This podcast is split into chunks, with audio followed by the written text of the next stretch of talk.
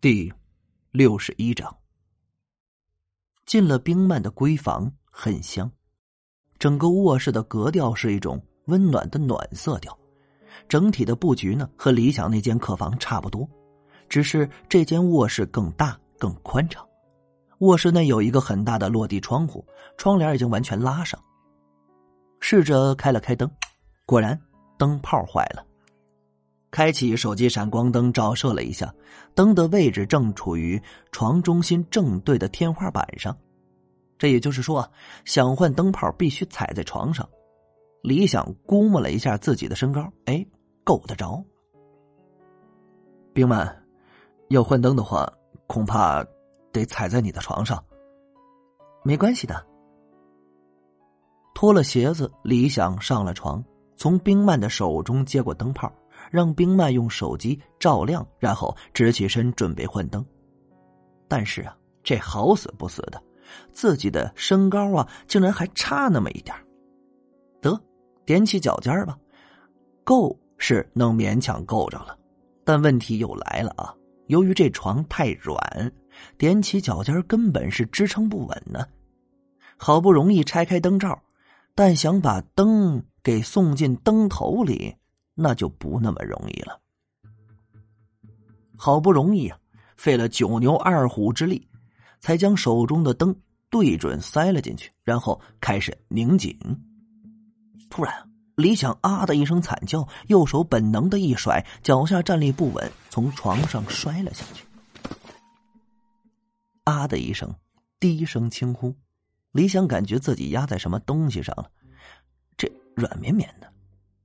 特别是左手啊，似乎是握着一个装水的气球，手感特别好，忍不住啊，这就捏了一下。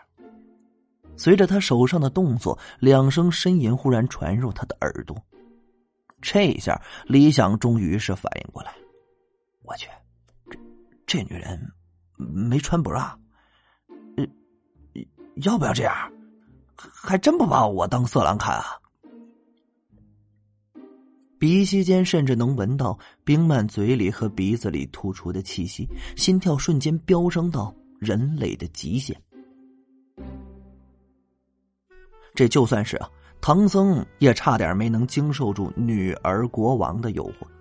自己不是唐僧，更不是圣人，如此这般，李想根本就把持不住了。这当时啊，这就准备吻下去了。但这灯啊。偏偏喜欢和自己作对，刚才电了自己不说，现在又偏偏亮了起来。该死啊！刚才进门的时候打开开关，这忘了关了。于是乎，啊搞笑的一幕出现了：冰曼被李想压倒在床上，本来是闭着眼睛，似乎在等待着什么。灯突然亮起来后，他的眼睛受到刺激，本能的睁开了，然后。和理想的双目对在一起，在感受到某人下面有些坚硬的东西抵着自己，忍不住啊，就惊呼了一声。李想赶紧从他身上弹起来，坐在床上干咳两声，尴尬道：“ 误误会啊，刚才我我我被电了一下，站立不稳，不小心就这就摔倒了，实在是不好意思。”说着。赶紧从床上下来，穿好拖鞋。冰曼脸上的表情也是很有意思，有惊讶，有羞涩，有尴尬，有生气，甚至还有几分失落。反正李想是完全看不懂啊。最后深深的看了李想一眼，脸上挂上疲倦的笑容。没关系，多谢你帮我换灯。好了，时间也不早了，早点休息吧。明天还得请你帮个忙。从冰曼的卧室出来，李想甚至都不知道自己是如何走到左边那间客房的。反正啊，躺在床上的他基本上是一夜没睡。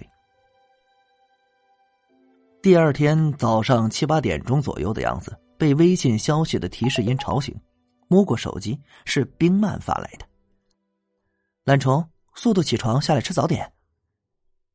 忍着浓浓的困意，从床上爬起来，进了卫生间，简单的洗漱了一下，然后穿好衣服鞋子下了楼。楼下的客厅茶几上冰麦已经准备好了牛奶、面包之类简单的早点。这一边吃着早点啊，李想忍不住问：“你昨晚说今天要我帮个忙，什么忙？”待会儿出去你就知道了。冰曼似乎很喜欢保持神秘。冰曼今天穿了一袭白色的休闲服，这套衣服将她修长的身姿衬托的是很和谐啊。她今天脸上也化了淡淡的妆，给人一种简约时尚的美。这想着昨晚发生的事儿啊，李想心中难免是有些扭捏起来。吃过早点，由李想当司机，两人出了小区。当听见冰曼说“万达广场”这个地名的时候，李想心中生出了一种不好的预感。半个小时后就到达了目的地，找了停车场将车停好，两人便进入了豪华的商业步行街。这万达商业广场建设起来刚好有一年的时间，俨然已经成为整个晋城最豪华奢侈的地方，绝对的购物天堂。当然了。也是烧钱天堂。正如李想所猜测的那样，冰曼确实是来买衣服的。首先呢，就进入了一家 GUCCI。李想就如同一个跟屁虫似的，在他身后给他当评委。这一会儿试试这件一会儿试试那件看样子已经将这儿当成了自己的试衣间。试了大半天，咱不得不说啊，这沈冰曼身材绝对是衣服架子。穿上不同的衣服，这就有不同的韵味这倒是让李想啊大饱了眼福。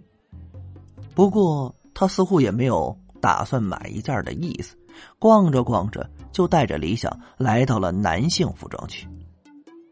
李想，这件休闲西服应该挺适合你的，试试看。冰曼将一件浅色的西服啊递到他的手里，后者接过来，下意识看了一下价牌我靠，九万九千九百九十九！这件西服是意大利服装设计师琼斯设计，并经专业的缝制师纯手工缝制的。我看非常适合这位先生的体质和气质。呃，先生，要不您先试试看？我想你会喜欢的。漂亮的导购员显得很有礼貌。一边的李想根本没听清他在说什么。这价格。让他有些失神儿，在心中暗暗的骂了句：“真他妈贵呀！”李想并不关注奢侈品，对奢侈品也没什么追求。在他看来啊，衣服的价格与牌子并不重要，合不合身、适不适合自己才是最重要的。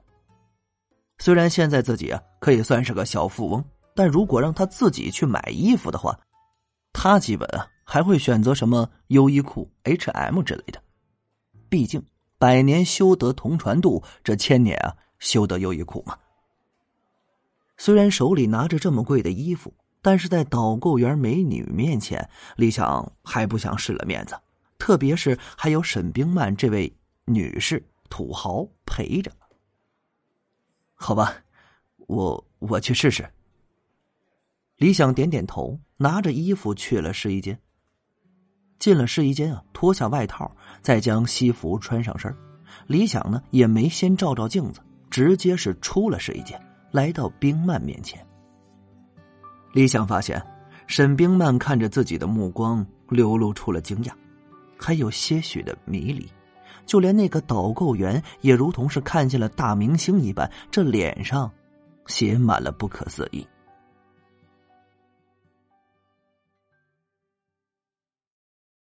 感谢您的收听，去运用商店下载 Patreon 运用城市，在首页搜索海量有声书，或点击下方链接听更多小说等内容。